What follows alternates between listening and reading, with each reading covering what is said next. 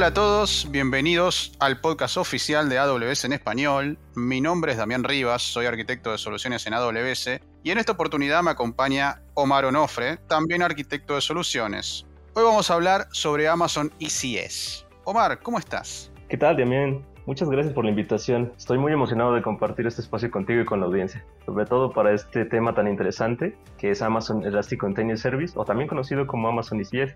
Ahora, Damián, si me lo permites, me gustaría preguntarte, ¿ya habías escuchado sobre este servicio de Amazon Web Services? Claro, de hecho en un episodio anterior hablamos muy brevemente sobre las opciones que AWS ofrece para correr contenedores en la nube, pero contanos un poco más sobre Amazon ECS. Por supuesto, bueno, Amazon Elastic Container Service o Amazon ECS es un servicio administrado de orquestación para contenedores altamente escalable, con soporte para contenedores basados en Docker o OCI. Recordemos brevemente, hablando de Docker.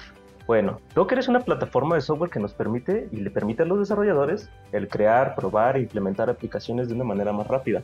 Docker empaqueta software en unidades estandarizadas definidas como contenedores, que incluyen todo lo necesario para que el software se pueda ejecutar, incluidas bibliotecas, código, entre otras cosas. Amazon ECS te permite fácilmente correr y escalar las aplicaciones contenerizadas en la nube de Amazon Web Services. Está claro, entiendo. Lo que me da curiosidad es ¿no? Al haber estas, ¿no? estas alternativas, ¿no? Si existe algún tipo de similitud con conceptos como los pods, servicios que son comunes en ambientes donde implementamos soluciones de Kubernetes como Amazon EKS. Ok, ¿qué te parece? Hagamos una breve comparación y definamos algunos conceptos clave de Amazon ECS. Ah, comencemos por definir qué es un clúster en Amazon ECS. Un clúster en Amazon ECS es un agrupamiento lógico de tasks o services. Más adelante vamos a hablar sobre esto. Para un usuario de Kubernetes, la arquitectura de Amazon ECS puede parecer familiar. Con Amazon ECS, los contenedores son definidos en una task definition, que son usados para correr una task de forma individual o dentro de un service. Aquí podemos decir que un Amazon ECS task es similar a un Kubernetes pod. Ahora, una task definition, que ya hemos hablado de esto anteriormente, es una especificación que usará el contenedor al ejecutarse. Contiene información como la imagen del contenedor, CPU, memoria, almacenamiento persistente en caso de usarse, y todo esto en un template de formato JSON o que también puedes interactuar directamente en la consola de Amazon Web Services desde la interfaz web. Con Amazon ECS, un service es una configuración que puedes usar para correr y mantener un número específico de tags de forma simultánea puede verse como un Kubernetes deployment, donde este puede distribuir las réplicas a través de los múltiples nodos. Finalmente, si consideramos desplegar nuestros contenedores en un clúster de Amazon ECS para EC2, y esto igual hablaremos un poco más adelante, más a detalle, entonces el agente de Amazon ECS que corre dentro de estas instancias EC2 realiza tareas similares a las que ejecuta Kubelet en un nodo de Kubernetes. Ahora te preguntarás, ¿Qué opciones de hosting tenemos para correr nuestros contenedores en un clúster de Amazon ECS? Sí, la verdad que sí, y justamente va por ahí, ¿no? La siguiente pregunta que te voy a hacer, y es que he leído, digamos, sobre un par de opciones que tenés, bueno, básicamente como tipo de, lanzamiento en ECS o Launch Type en EC2 y Fargate. ¿Puedes contarnos un poquito más sobre estas dos opciones? Sí, claro. Bueno, hay dos formas eh, de correr contenedores sobre Amazon ECS. Una es, como bien mencionas, AWS Fargate esto es infraestructura serverless administrada por AWS. Este modo te permite correr contenedores directamente sin instancias EC2 que administrar. Y la otra opción es eh, basado en Amazon EC2. Esto para un mayor control sobre la infraestructura. Puedes correr tus contenedores sobre instancias EC2 que tú administrarías. Algo importante que sí me gustaría mencionar es, ambos modos son completamente válidos para operar tus contenedores de forma confiable y escalable pero el modo que elijas depende de cuáles factores deseas optimizar. Bien, interesante Omar, ahí tener en cuenta las dos formas de ejecutar, digamos, o, hostear los, los contenedores. Y también hablando un poco de eso, otra cosa que, digamos, eh, se ve en la consola y, que he leído al respecto y que por ahí está bueno traer la colación para que también nos comentes, es ¿qué son los capacity providers?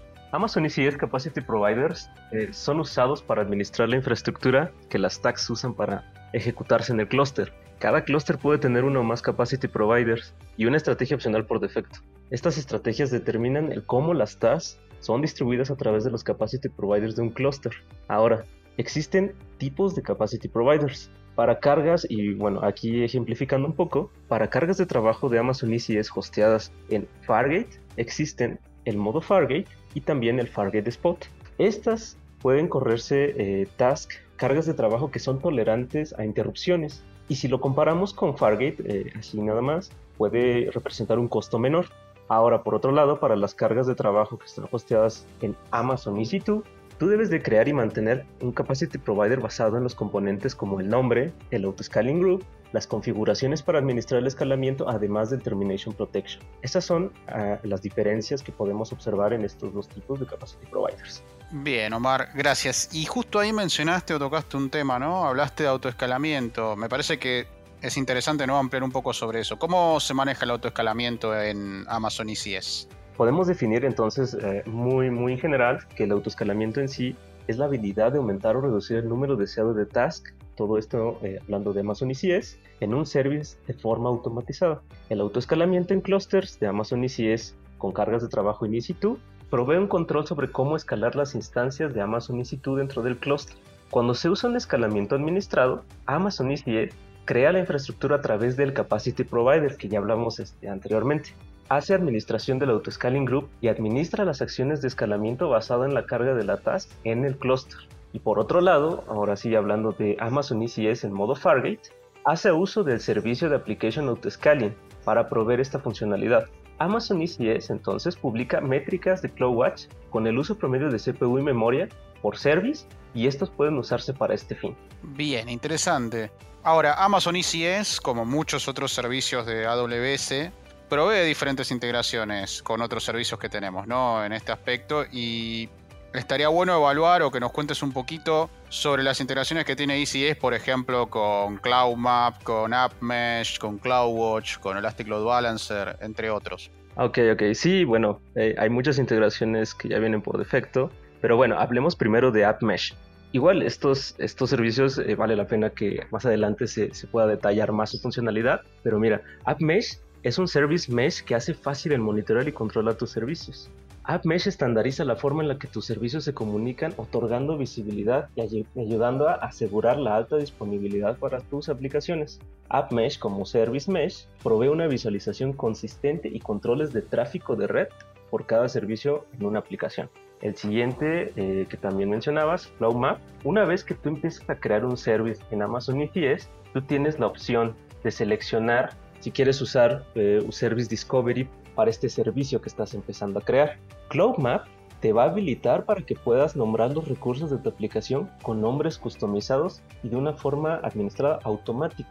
Esto incrementa la disponibilidad de tu aplicación porque las aplicaciones siempre van a descubrir las ubicaciones más actualizadas de tus recursos.